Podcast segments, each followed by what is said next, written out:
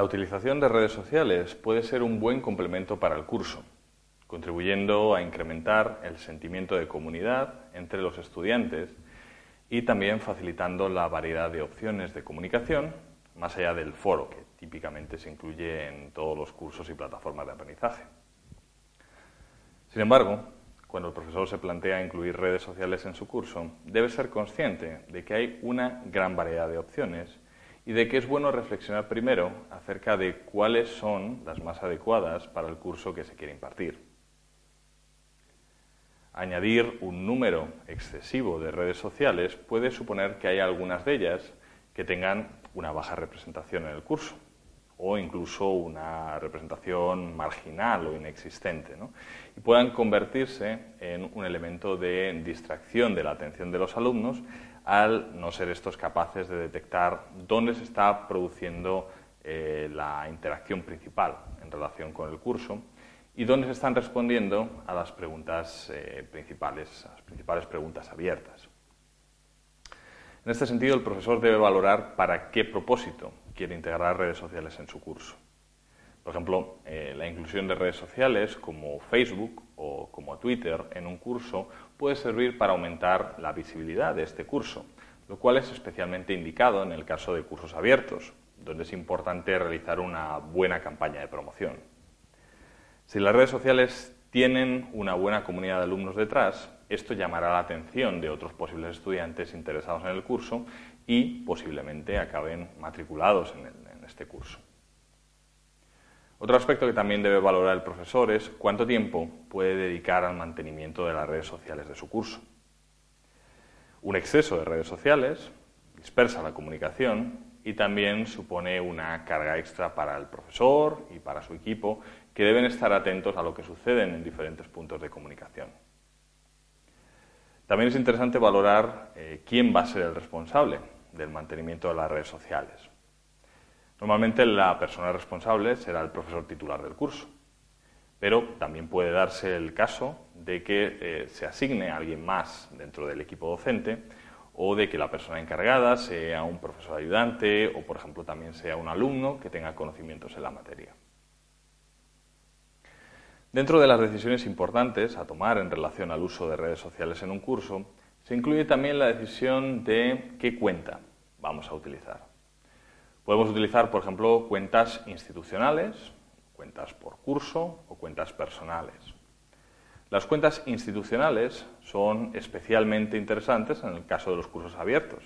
dado que estas cuentas ya tienen un cierto número de seguidores y pueden servirnos para promocionar tanto el curso como la marca de la universidad.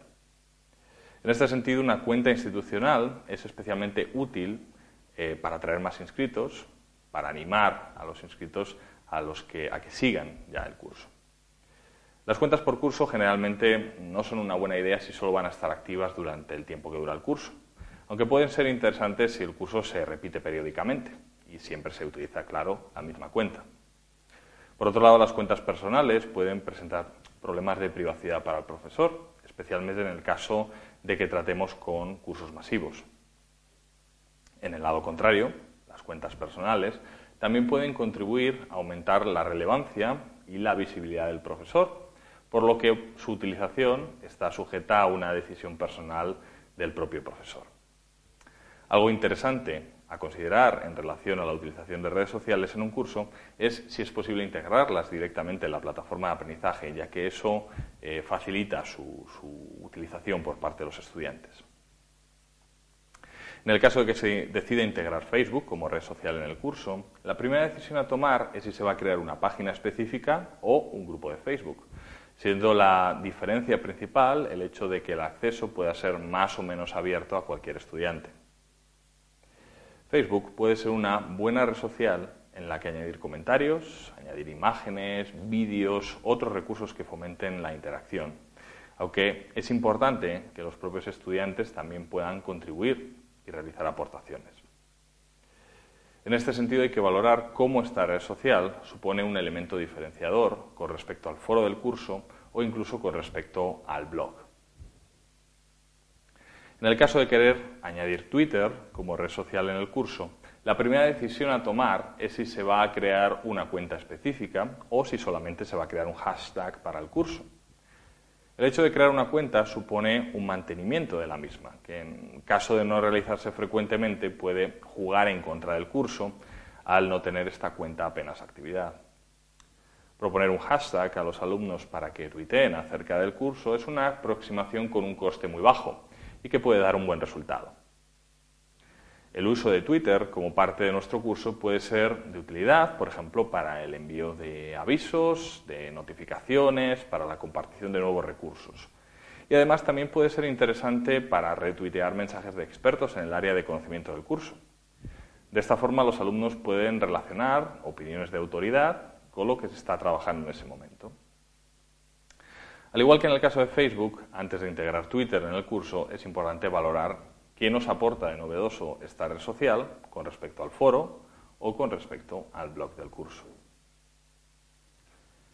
Para tratar de entender qué redes sociales prefieren los estudiantes en el caso de los cursos abiertos masivos en línea, de los MOOCs, se realizó un análisis cuantitativo en un MOOC sobre educación y tecnología desplegado en la plataforma Mediadax con eh, nueve semanas de duración y algo más de 5.000 alumnos registrados. Este MOOC incluía la utilización del foro del curso, la utilización de una herramienta de preguntas y respuestas, ambas dentro de la, de la, plataforma, y además integraba varias redes sociales, entre ellas Facebook y Twitter. El análisis cuantitativo de los datos mostró la preferencia de los alumnos por el foro del curso, con más de 2.800 mensajes publicados de 800 estudiantes diferentes, y luego Facebook y Twitter ocuparon el segundo y tercer lugar, con algo más de 650 mensajes publicados. En último lugar aparecía la herramienta de preguntas y respuestas, la cual también sumó algo más de 600 mensajes. Es importante tener en cuenta que en este caso no se creó, sí se creó una página específica en, en Facebook y una cuenta para Twitter, además del correspondiente hashtag. En el caso de Twitter es interesante apuntar que, aunque fue una herramienta bastante utilizada, el número de estudiantes que hizo uso de ella fue bastante menor, por ejemplo, que en el caso de Facebook o en el caso de la herramienta de preguntas y respuestas. Esto es, en parte, debido a que las limitaciones en el número de caracteres obligan a fragmentar las contribuciones en varios mensajes distintos. Es interesante también apuntar que aquellos estudiantes más acostumbrados al uso de redes sociales tienen una cierta preferencia a utilizar Facebook y Twitter en su comunicación y que el número de mensajes del estudiante más activo fue sensiblemente superior en el caso de Twitter en comparación con Facebook y la herramienta de preguntas y respuestas. El usuario más activo del foro, por otro lado, publicó 155 mensajes, siendo esta cifra muy superior a la de cualquier otra herramienta social utilizada en este curso. En una investigación complementaria se analizó el comportamiento de los alumnos en las redes sociales, tomando el número de mensajes publicados a lo largo de los días en los que se impartía el curso. Los resultados para Facebook y Twitter fueron muy similares y mostraron que existe un gran interés inicial, representado en la gráfica con un gran número de contribuciones el primer día del curso. Esto Principalmente se debe a que el primer día del curso es un momento de especial emoción para los alumnos con la liberación de los primeros materiales y por tanto se produce una gran actividad en todas las redes sociales. Este interés inicial, sin embargo, va decayendo a lo largo de los días, aunque se producen eh, subidas en el número de mensajes diarios cuando se envían comunicaciones por parte del profesorado de los alumnos, estas comunicaciones pueden referirse, por ejemplo, a la liberación de nuevos materiales, al envío de recordatorios de entregas o a preguntas que invitan a la reflexión formuladas por el profesorado para promover la interacción social.